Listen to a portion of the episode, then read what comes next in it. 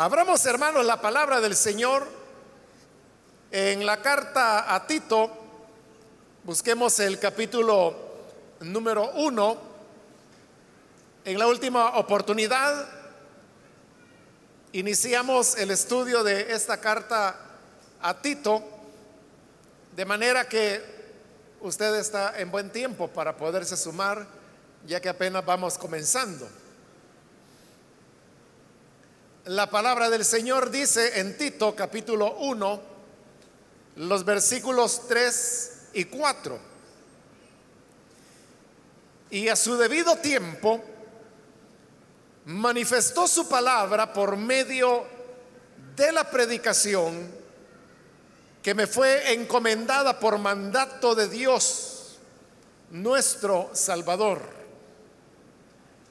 A Tito, verdadero Hijo en la común fe, gracia, misericordia y paz de Dios Padre y del Señor Jesucristo, nuestro Salvador. Amén. Solamente eso leemos, hermanos, pueden tomar sus asientos.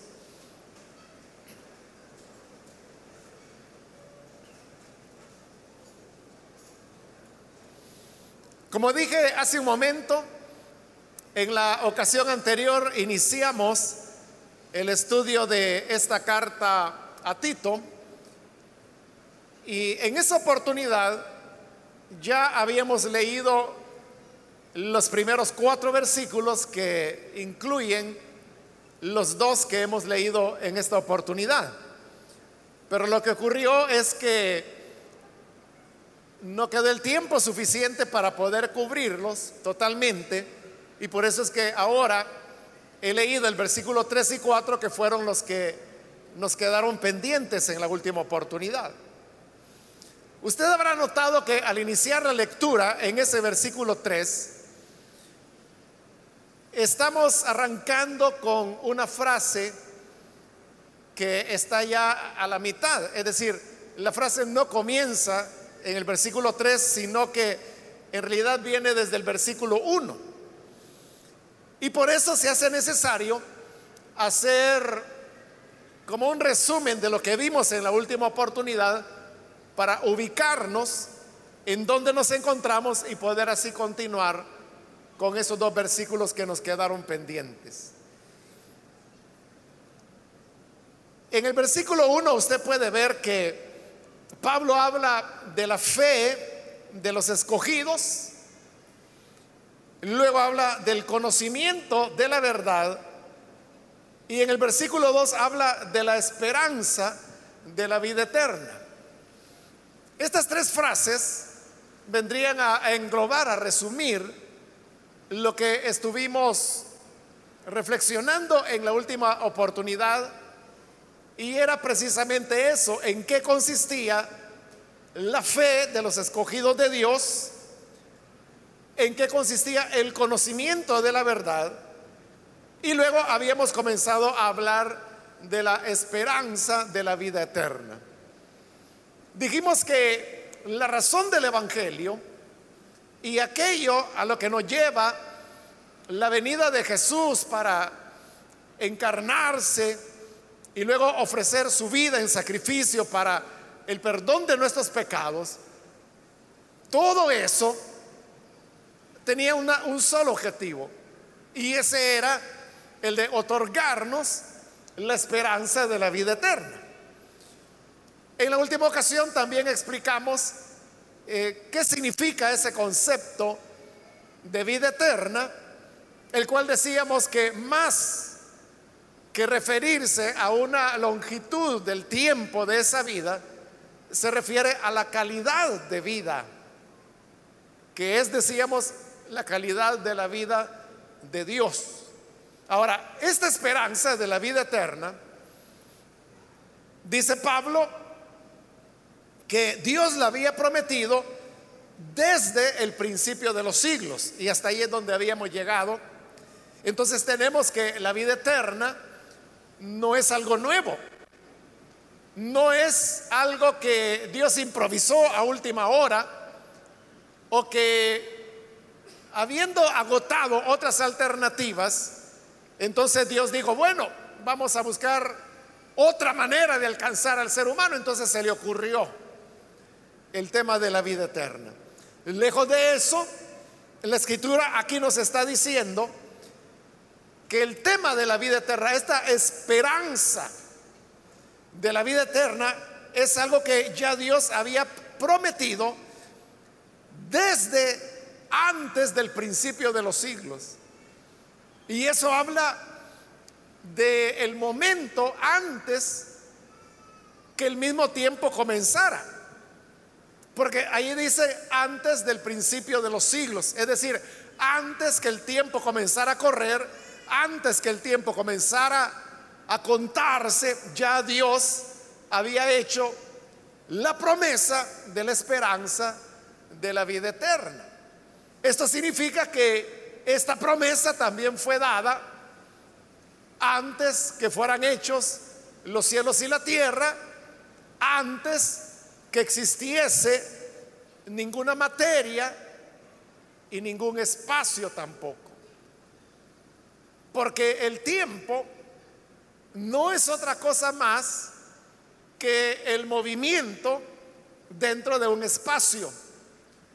Pero el espacio solamente puede haber donde hay materia.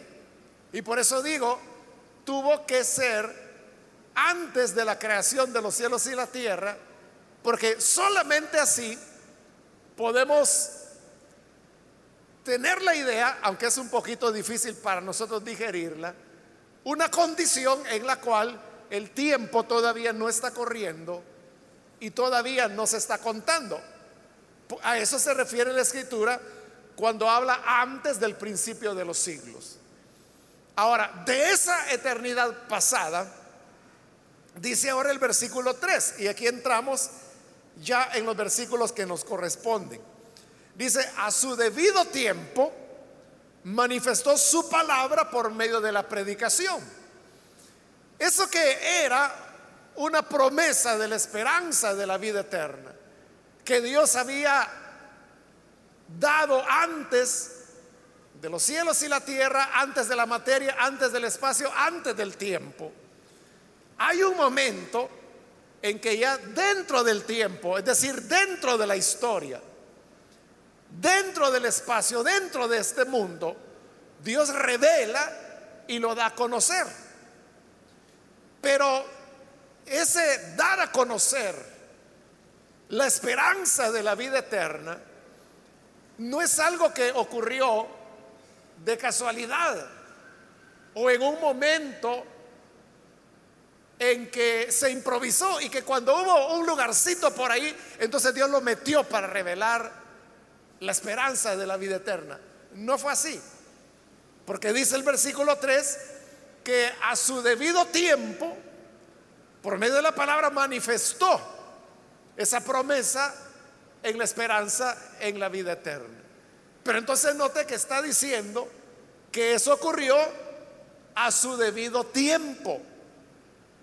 Y cuando habla de su debido tiempo, se está refiriendo, en primer lugar, que Dios tenía un momento dentro de la historia, como ya le dije, dentro del espacio, dentro de la materia dentro de la historia en la cual Él iba a revelar la promesa de la esperanza en la vida eterna. Y ese tiempo estaba establecido por Dios. En un año, en un mes, en un día y en determinada hora. Y esa promesa se reveló al ser humano exactamente en ese tiempo que Dios había dicho. Por eso dice que Él lo reveló en su debido tiempo.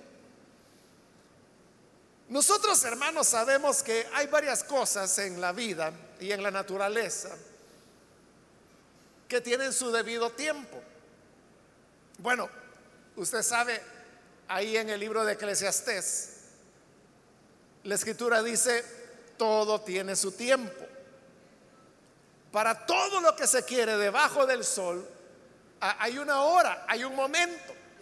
Entonces, uno puede encontrar los tiempos en todas las cosas que nos rodean, o como lo dice Eclesiastés, sobre todo aquello que está debajo del sol, es decir, sería todo lo creado. Si uno piensa, por ejemplo, en lo que dura la gestación humana, sabemos que la gestación humana de manera práctica se dice que dura nueve meses, aunque realmente no es exactamente nueve meses, pero como le digo, por redondear, nos hemos acostumbrado a hablar que la gestación de un ser humano dura nueve meses. Entonces, ¿qué pasa cuando el bebé nace? Y nace precisamente cuando la madre gestante tiene ya los nueve meses de embarazo.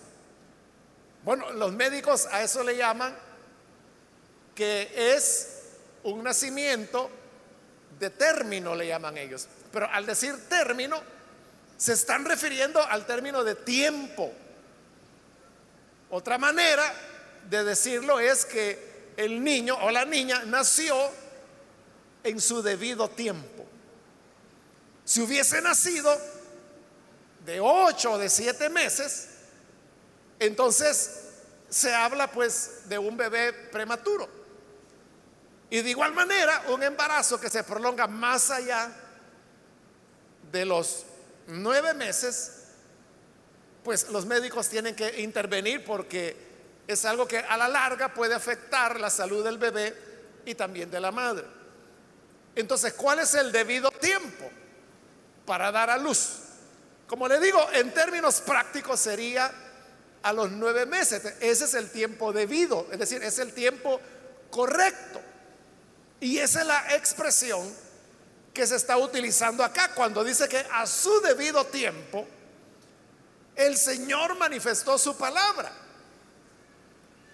Antes que esta esperanza de la vida eterna fuera revelada, y que como ahí mismo se nos dice, que es revelada por mandato de Dios el Salvador, y del Señor Jesucristo. Está hablando del Evangelio.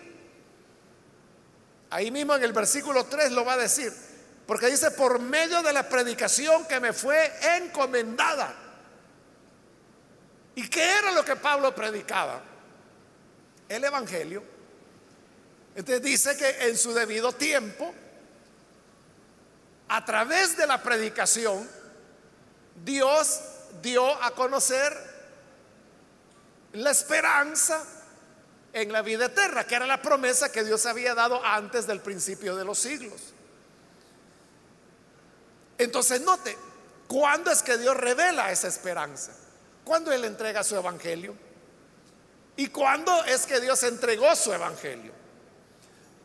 Bueno, ahí, hermanos, poderlo precisar exactamente es un poquito complicado porque ahí entrarían algunos temas sobre todo de carácter teológico. Porque si uno se pregunta cuándo es que el Evangelio comenzó a ser predicado, fue cuando Juan el Bautista anunciaba la venida de aquel que era más grande que él, de tal manera que él no era digno de desatar encorvado una correa de la sandalia del maestro. Es ahí donde comenzó a ser anunciado el Evangelio. O es en el momento cuando Jesús inicia su ministerio y comienza a anunciar arrepentíos porque el reino de Dios se ha acercado. Es ahí. O es cuando Él resucita. O es cuando las mujeres van con las nuevas noticias que significan evangelio, ¿no? A los discípulos a decirles que el Señor no está, que su cuerpo ha desaparecido y que por lo tanto ha resucitado. O es comenzado a predicar el Evangelio cuando se da ese periodo de 40 días en los cuales el Señor Jesús, dice el libro de los Hechos capítulo 1, les enseñó acerca del reino de Dios a sus discípulos. O comienza a ser predicado el Evangelio el día de Pentecostés cuando Pedro por primera vez anuncia la resurrección de Jesús. O el Evangelio debemos esperar todavía varios años más para tener la conversión de aquel que se llamaba Saulo y que luego será conocido como el apóstol Pablo y que está diciendo aquí que esa promesa se le manifestó a él. No es tan fácil poder ubicar exactamente el día, bueno, hasta el año es complicado. Ya no se diga el mes o el día y peor la hora en que el Evangelio comenzó a ser anunciado. Pero el hecho es que el Evangelio comenzó a ser anunciado, ¿qué diríamos entre el año 30 y el año 40 de nuestra era? Por ahí más o menos. Pero para que llegara el año 30, al año 40 después de Cristo, antes había habido todo ese periodo de la historia humana que hoy se le conoce como antes de Cristo. Y en ese periodo antes de Cristo transcurrieron milenios. Milenios.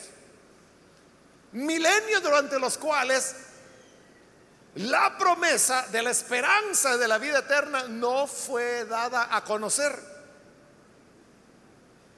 porque no se le fue entregada ni a Adán, ni a Noé, ni a Enoch, ni a Abraham, ni a Isaac, ni a Jacob, ni a José, ni a David. Y podríamos pasar por todos los personajes del Antiguo Testamento, incluyendo Isaías, Jeremías, Daniel, Oseas, hasta llegar a Malaquías. Sin olvidar a Samuel, sin olvidar a Elías sin olvidar a Eliseo y ninguno de ellos supo acerca de la promesa de la esperanza de la vida eterna. Entonces, si uno se pregunta, ¿por qué Dios esperó tanto? ¿Por qué Dios dejó transcurrir milenios y milenios y milenios? Es porque Dios estaba esperando que llegara el debido tiempo. ¿Y cuál era el debido tiempo? El que Dios había establecido. ¿Y por qué Dios estableció ese tiempo y no otro? Esas son las preguntas que ya no podemos responder. Pues para poderlas responder, nosotros necesitaríamos por lo menos ser iguales a Dios para poder entender sus motivos, sus razones y sus motivaciones. Pero como ese es algo de lo cual Dios no da cuenta, pues Él es soberano. Entonces simplemente Él determinó que más o menos, como hemos dicho ahí, entre el año 30 y 40 de nuestra era, era el tiempo debido para dar a conocer la promesa en la esperanza de la vida eterna. Esto, hermanos, significa que Dios no es alguien que actúa de manera impulsiva o de manera improvisada, de manera irreflexiva, sino que Él tiene un plan para cada elemento que Él va desarrollando en nuestra vida.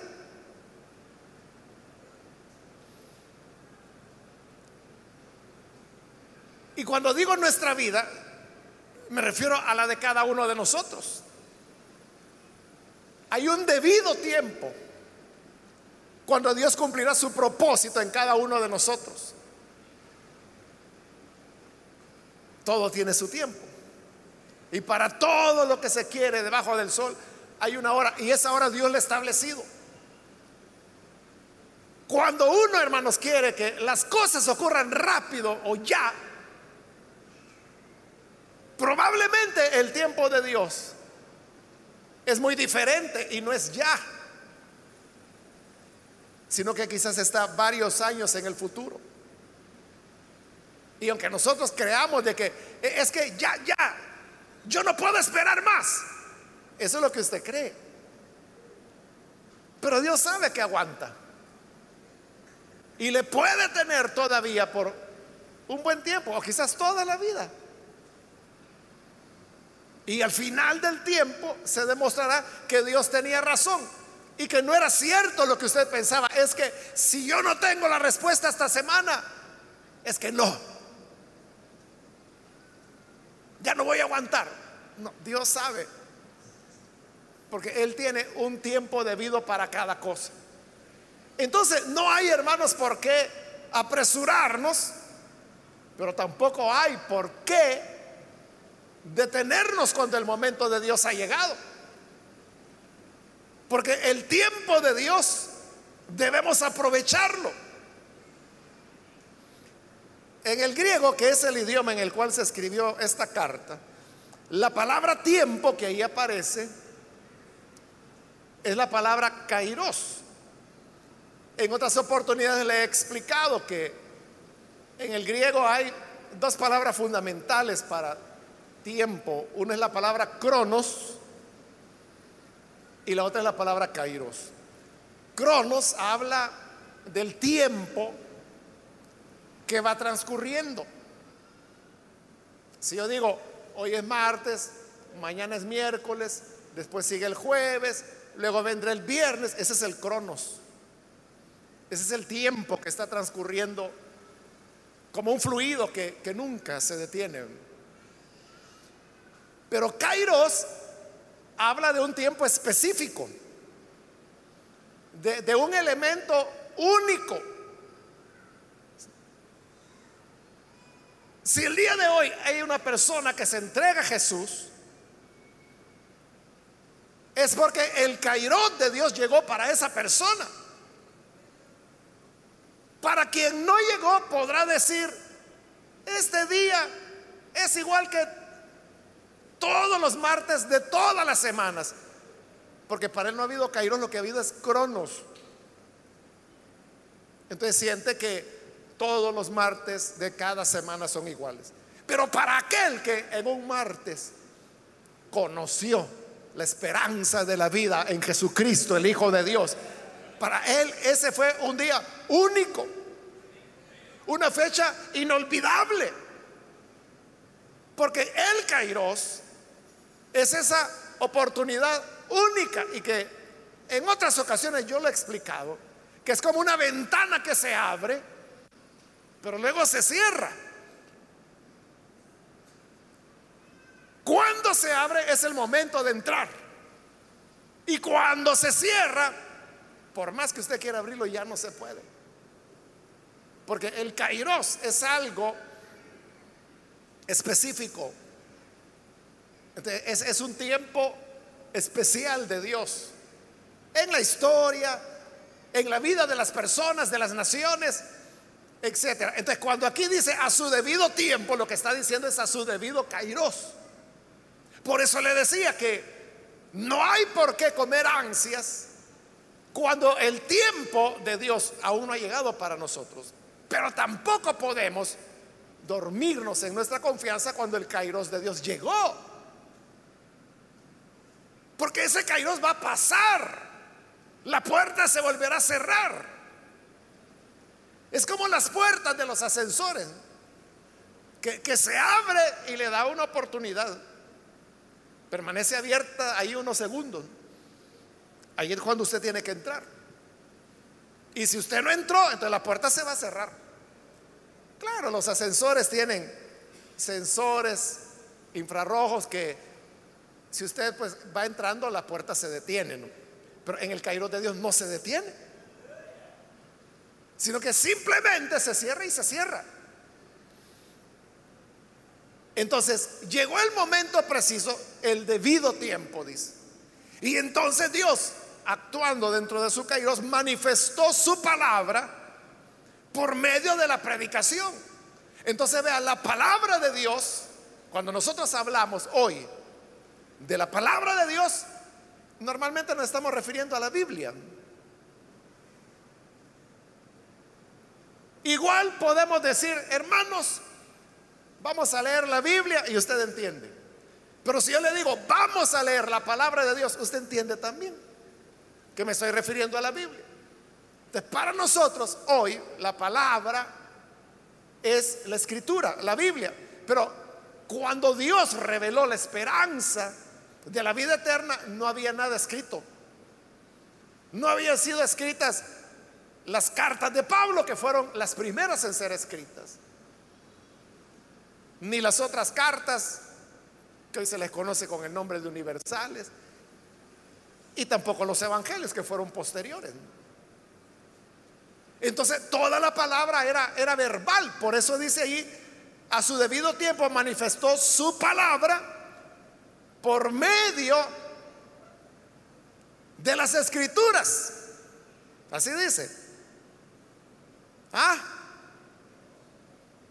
no me está siguiendo en el versículo 3. Léalo. Ahí dice, y a su debido tiempo manifestó su palabra por medio de las escrituras. Así dice. No, ¿verdad? Dice, por medio de la predicación. Es que la palabra de Dios al principio era solamente predicación. Lo que Jesús hablaba, esa era la palabra. Lo que Pedro hablaba, esa era la palabra. Lo que los apóstoles hablaban, esa era la palabra. Lo que Pablo anunciaba, esa era la palabra. De lo que ellos decían en ese momento era la palabra de Dios. Luego vino el proceso por el cual esa palabra fue escrita.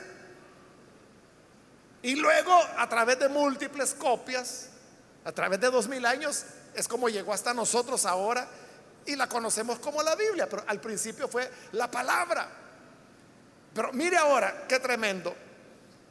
Porque dice, por medio de la predicación que me fue encomendada por mandato de Dios nuestro Salvador. Entonces vea como una promesa que venía desde la eternidad pasada. Como dijimos, cuando no había tiempo aún. Dios establece dentro de la historia un tiempo debido y ese tiempo debido se revela a través de la predicación. Pero no hay predicación si no hay predicador. Y ahí donde Pablo dice, me lo encomendó a mí.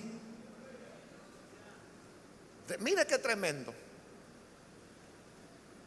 El predicar el Evangelio no es algo que nosotros hermanos quizás ahora lo vemos muy normal. Sobre todo en nuestro país donde la gente es tan religiosa y donde hay todo tipo de iglesias. Pero esto de predicar el Evangelio, note cómo la escritura lo está poniendo ahí. Como algo que venía allá, fuera del tiempo, fuera del espacio, fuera de la materia, en la eternidad pasada, y que luego viene, entra en el tiempo, entra en la historia y se le entrega a una persona en este caso a Pablo, porque dice, me la encomendó a mí. el individuo es conectado con el plan eterno de Dios. ¿Qué es un predicador? Un predicador no es simplemente un fulano que estudió un poquito de teología o que tiene valor para subirse a un púlpito y predicar. El predicador es aquel que es el puente entre el cielo y la tierra, entre la eternidad y el tiempo, entre Dios y los seres humanos. Es de reconocer eso, que es un mandato que Dios dio a una persona específica. Es una maravilla. Porque Así como en el tiempo antiguo la gente hablaba que, por ejemplo, los grandes guerreros decían, son, es que es un escogido de los dioses, decían los paganos. Pero aquí no es exageración, ni es invento, ni superstición, que se diga que un predicador es un escogido de Dios. Es que es un escogido, al cual se le encomienda que traiga esa promesa de la esperanza en la vida eterna para los seres humanos. ¿Acaso Dios podría haber dado a conocer sus promesas a los seres humanos sin necesidad de predicadores? Claro que sí. Para Dios todo es posible. ¿Acaso Dios no podría haber escogido a un ángel o a varios ángeles para que dieran a conocer a los seres humanos la esperanza en la promesa de la vida eterna? Claro que sí podría haberlo hecho Dios. Y los ángeles lo hubieran hecho muchísimo mejor que lo que los seres humanos lo hacemos. Mas la gracia de Dios se manifestó en que no lo hizo Él directamente. No envió a Miguel, no envió a Gabriel, no envió a un ejército de ángeles, sino que escogió seres humanos que estábamos hundidos en el pecado ciegos, esclavos de la maldad. Y como dice la carta a los Efesios, arrastrados por la corriente de este mundo. Pero Dios en su misericordia nos trasladó de las tinieblas a la luz admirable de su Hijo. Y habiéndonos redimido, habiéndonos salvado, nos entregó la esperanza o el mensaje, la proclamación de la palabra. Entonces ahí es donde el cielo y la tierra se unen, donde la eternidad y el tiempo se unen. Cuando el ser humano entiende que esa es la encomienda que Dios le ha dado y la comienza a desempeñar. Por eso dice, manifestó su palabra por medio de la predicación que me fue encomendada. esa era la seguridad que Pablo había tenido. Que la palabra, el mensaje, el evangelio, le había sido encomendado a él.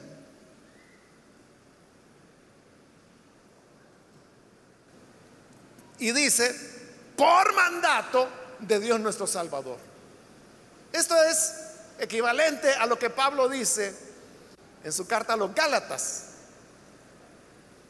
cuando dice que Él es apóstol no de hombres ni por hombres. Es decir, a Él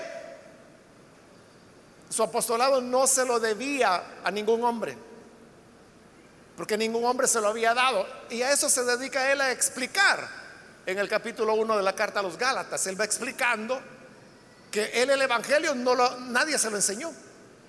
Porque él dice, yo fui a Jerusalén y solamente estuve 15 días. Y el único con quien pude hablar fue con Pedro y de ahí los demás. No había tenido oportunidad de platicar con ellos. No había habido tiempo para que ellos le enseñaran el Evangelio. Entonces, ¿de dónde lo sacó Pablo? Entonces él dice, lo recibí por revelación de Jesucristo. Y por eso dice aquí que por mandato de Dios, es que a través de él Dios quiso revelar la esperanza de la vida eterna prometida desde antes del tiempo. Y dice por mandato de Dios nuestro Salvador. La vez anterior le explicaba, hermanos, que esta carta de Tito es una carta ya de la segunda generación, aunque algunos, como le explicaba, que creen que es de la tercera generación incluso. ellos habían tenido ya una asimilación de conceptos del Antiguo Testamento, como este que encontramos ahí, donde habla de Dios nuestro Salvador porque nosotros los cristianos, cuando hablamos del Salvador, ¿de quién estamos hablando? ¿Qué entiende usted cuando yo le digo, crea en su Salvador? ¿Qué entiende usted? ¿A quién, ¿A quién estoy haciendo referencia? Es al Señor Jesús. Porque dentro del cristianismo Jesús, bueno, por eso precisamente se llama Jesús, no porque su nombre significa Salvador. Pero aquí no está diciendo que Jesús es el Salvador, está diciendo que es Dios. En el versículo 3, Dios nuestro Salvador. Esa es una idea antiguo testamentaria. El Antiguo Testamento está lleno, bueno, todas las veces que en el Antiguo Testamento usted encuentra la palabra Salvador, se está refiriendo a Dios. Por una razón bien sencilla, ¿verdad? Y era que Jesús no había venido. De llamarle a Dios Salvador, al Padre, es una idea que se ha incorporado del judaísmo. Pero sin embargo, note, saltemos al 4, la parte final del versículo 4.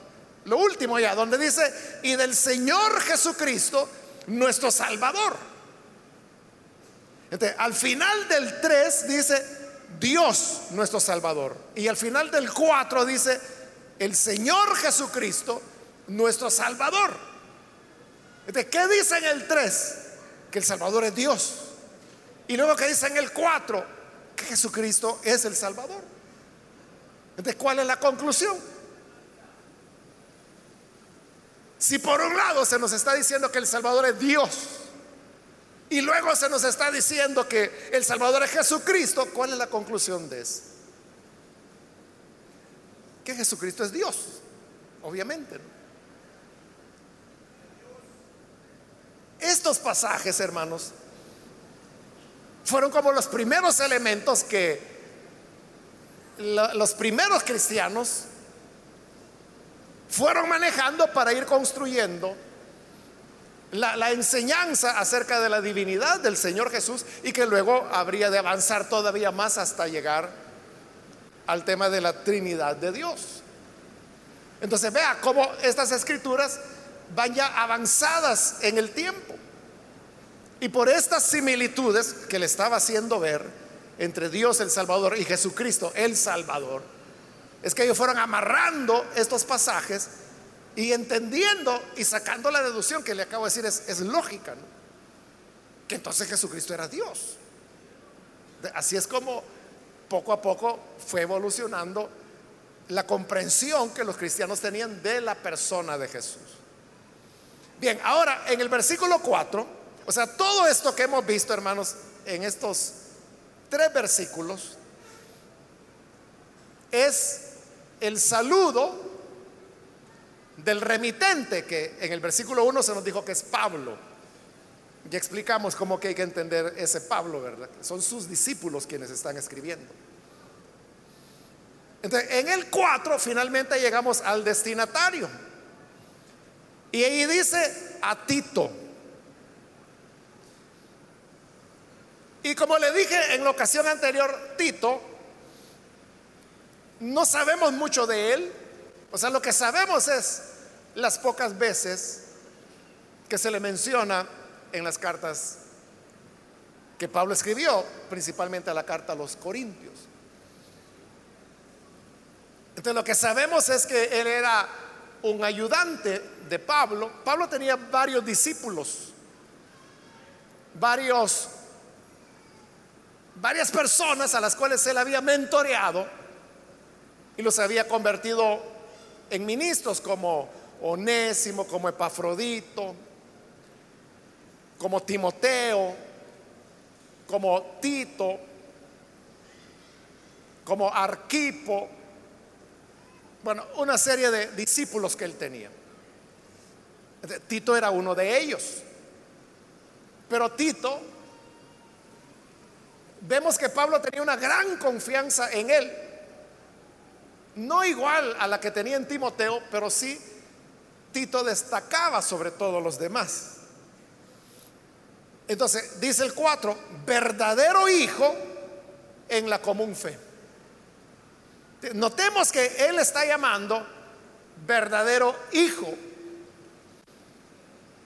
Al llamarle hijo, lleva a la idea que era Pablo quien había guiado a Tito a la conversión. Tito era un gentil, él no era judío. Tito es un nombre romano.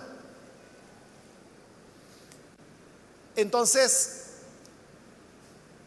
era Pablo quien lo había evangelizado. Claro, esa historia no la conocemos, no está en el libro de los Hechos, ni está en ninguna carta. Pero de alguna manera, Pablo había evangelizado a Tito, Tito creyó y por eso era su hijo en la fe.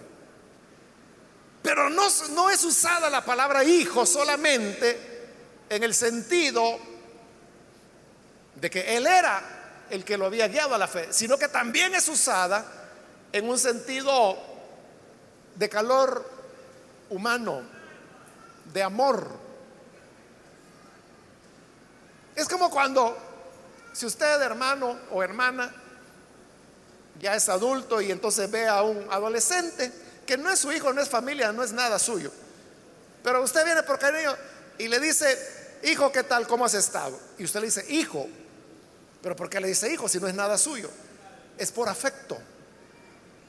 Eso es lo que Pablo está reflejando también cuando dice o lo llama hijo.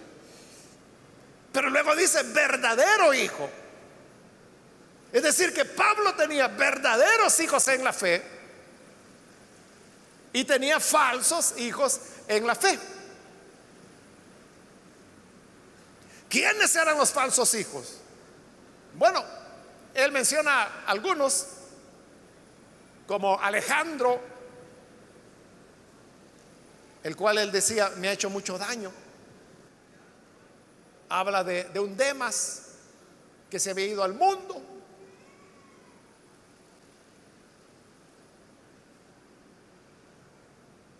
Habla de Hermógenes, que también le había salido mero torcido el árbol.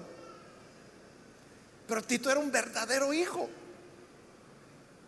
Entonces, la pregunta que nosotros debemos hacernos es, si somos verdaderos hijos, verdaderas hijas de Dios, o, seremos solamente bastardos que nos queremos hacer pasar por familiar de alguien más.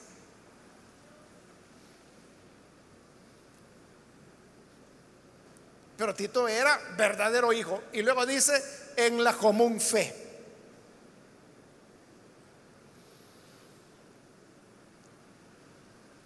Es interesante que ahí se está mencionando el cristianismo como la común fe. Es decir, era la fe, es decir, el cuerpo de doctrinas que creían, que era común a Pablo como a Tito. Entonces, la común fe, hermanos, es lo que todos tenemos. Nadie de nosotros acá puede decir, bueno, yo tengo el Evangelio, yo, yo y yo y nadie más que yo. Y los demás, pues saber qué tiene. Es que el Evangelio es común a todos los que estamos acá. Y no solo los que estamos acá, sino que todo aquel que ha reconocido a Jesús como el Salvador, el Hijo de Dios, el que a través de su sangre encontramos el perdón de pecados, que murió pero resucitó y que luego ascendió y está a la diestra del Padre y que Él volverá para recoger a sus escogidos. O sea, quien cree eso, esté donde esté, tiene la común fe. Tiene la común fe. Eso es lo que tenemos nosotros en común entre todas las diferencias. Es que, hermano, en todo somos diferentes, excepto en lo que nos es común. ¿Y qué es lo que es común? La fe. La fe que todos tenemos. Pero de ahí, hermanos, que a uno le gusta el azul, que a otro le gusta el verde, que a otro le gusta el amarillo. No, es que a mí el corinto me gusta. Y otro, otro dirá, pues a mí me gusta la, ropa blanca. Dice, no, el otro, no, blanco no, muy, muy fácil, se ensucia, mejor negro. Entonces, para gustos, hermanos, como dicen los colores, ¿verdad? Entonces, cada quien tenemos ideas diferentes, vivimos en lugares distintos, venimos de familias distintas, tenemos costumbres diferentes, vocabulario diferente, educación diferente. preferencias diferentes. Pero entonces, ¿cómo es que podemos estar aquí juntos? Es porque tenemos la común fe. La fe es la que nos es común a todos. Por eso es que entre nosotros nos llamamos hermanos o hermana. Hoy eso, hermanos, pues ya es bastante aceptado socialmente. Pero cuando no habían muchos evangélicos en El Salvador, que uno le dijera a alguien de la iglesia, hermano, rápido le decía a la familia, bueno, es que mira, tu hermano es el que está en la casa, de ahí no tenés más hermanos. O hermana, ¿no? Si vos no tenés hermanas, solo hermanos. O sea, no entendían. ¿Por qué esa confianza de llamarnos hermanos, hermanas? Si apenas nos conocemos, ¿no? Es porque todos pensamos igual. O sea, en cuanto a la fe, sí, ¿verdad? Pero luego hay otras cosas en las que usted es libre de tener sus propias opiniones. Es porque todos vamos con el mismo partido político. No, no, no es así. Hay preferencias distintas. Pero, ¿Y entonces cómo es que podemos estar aquí juntos? Y peor llamarnos hermanos. Es solamente porque la fe nos es común a todos. Y como digo, y no solo a nosotros, sino que común a todos aquellos que tienen esta misma fe. Eso era lo que había entre Pablo y Tito, la común fe. Y luego lo saluda. Bueno, todas es un saludo, pero esta sería las palabras de bendición. El saludo siempre incluía una bendición. Y aquí viene la bendición. Le dice, gracia, misericordia y paz de Dios Padre y del Señor Jesucristo nuestro Salvador. Realmente, hermanos, la palabra misericordia no aparece en los manuscritos más antiguos y más confiables. La palabra misericordia solo aparece en muy pocos manuscritos y todos ellos son tardíos.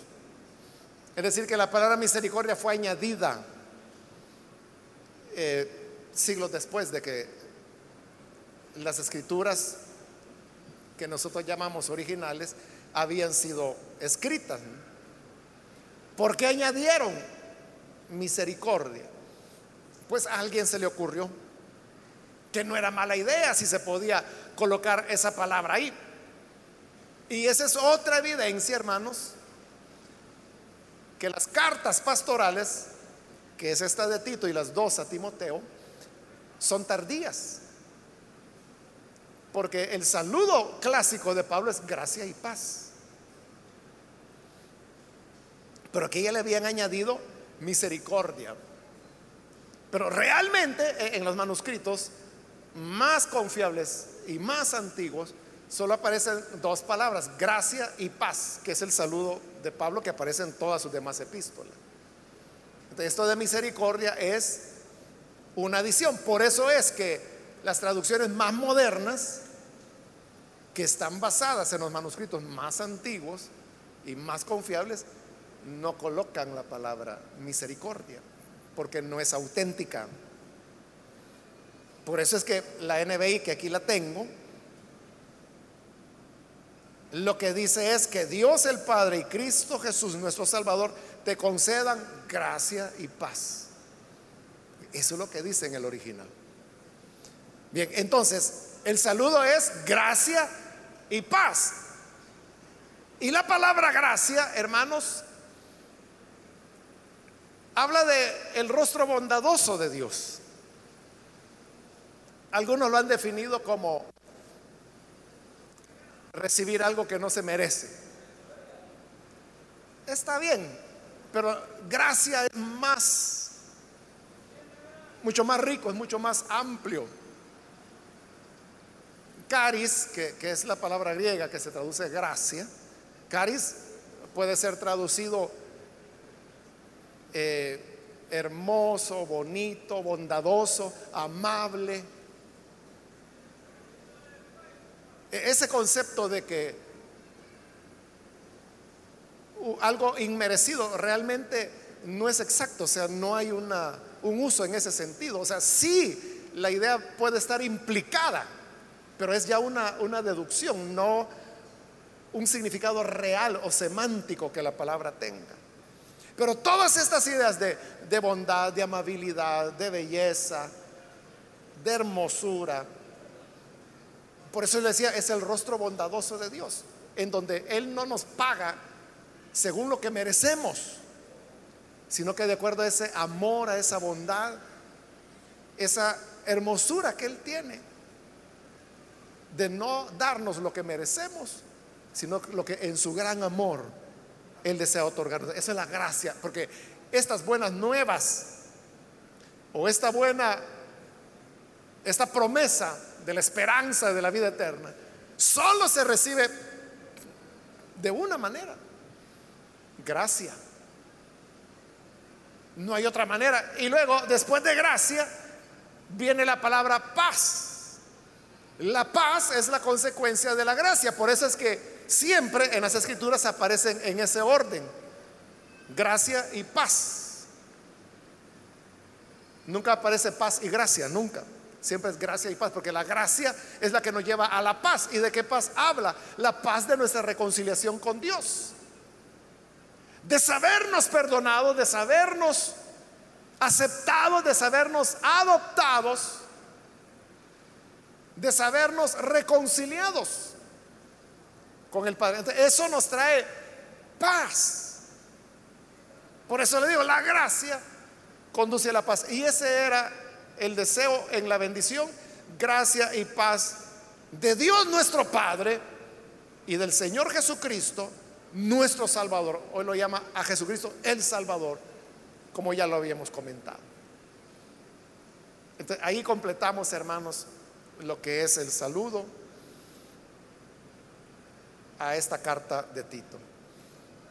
Hay varias enseñanzas, hermanos, que hemos ahí mencionado. Quiera Dios que las podamos llevar a nuestro corazón, atesorarlas. Recuérdese que para todo Dios tiene un tiempo debido. Y nosotros tenemos que movernos en ese tiempo. Y recordemos que predicar el Evangelio no es un asunto que hoy sea popular. Es como le dije, donde el cielo y la tierra se juntan, donde la eternidad y el tiempo se juntan. También hemos aprendido que la revelación viene a través de la predicación del Evangelio. Y es por ella, por su proclamación, que llegamos a tener vida. Hemos hablado de cómo Dios el Salvador y luego decir que Jesucristo es el Salvador. Fueron las pistas que los creyentes fueron entendiendo para ir elaborando doctrinas que hoy nosotros las consideramos básicas de la fe cristiana. Hemos hablado de los hijos en la fe, que hay verdaderos y que hay falsos, que hay una fe común. Y hemos explicado de la gracia y de la paz que tenemos cuando recibimos a Jesús. Y esa gracia y esa paz es la que cualquier persona puede tener hoy si cree en el Hijo de Dios. Vamos a cerrar nuestros ojos y vamos a inclinar nuestro rostro. Y yo quiero hacer una invitación para las personas que todavía no han recibido al Señor Jesús como su Salvador, mas si usted ha escuchado la palabra y a través de oírla, usted se da cuenta que la gracia de Dios se le ha revelado porque hay un tiempo el debido tiempo. Y decíamos que es una puerta que se abre, pero no va a estar abierta todo el tiempo. Si hoy la puerta se abre para usted, es el momento para que pueda venir y creer en la gracia del Señor. Sé con nosotros algún amigo o amiga que por primera vez necesita recibir al buen Salvador. Le voy a invitar que ahí en el lugar donde está, se ponga en pie en señal que desea recibir al Hijo de Dios. Y nosotros vamos a orar por usted en este momento. ¿Hay alguna persona, algún amigo o amiga que sabe que este es el momento al cual Dios le ha traído? Y hemos visto que en la vida no hay casualidades, sino que todo obedece a un plan detallado de Dios en el cual Él ha fijado el debido tiempo para cada cosa. Entonces, si usted sabe que hoy es un momento para venir y recibir al Hijo de Dios, póngase en pie en el lugar donde está y vamos a orar por usted para que la gracia de Dios le alcance. ¿Hay alguna persona, algún amigo, amiga que necesita venir? Póngase en pie. Hoy es el momento cuando la misericordia de Dios le está llamando. Recuerde que Él tiene gracia y esa gracia nos conduce a la paz. Hay alguien que necesita recibir esa gracia. Póngase en pie. Y vamos a orar por usted.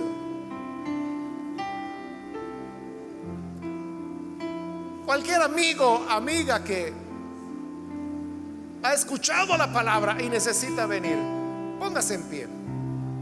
Hoy es cuando esa puerta de oportunidad se ha abierto. No permita usted que se vaya a cerrar.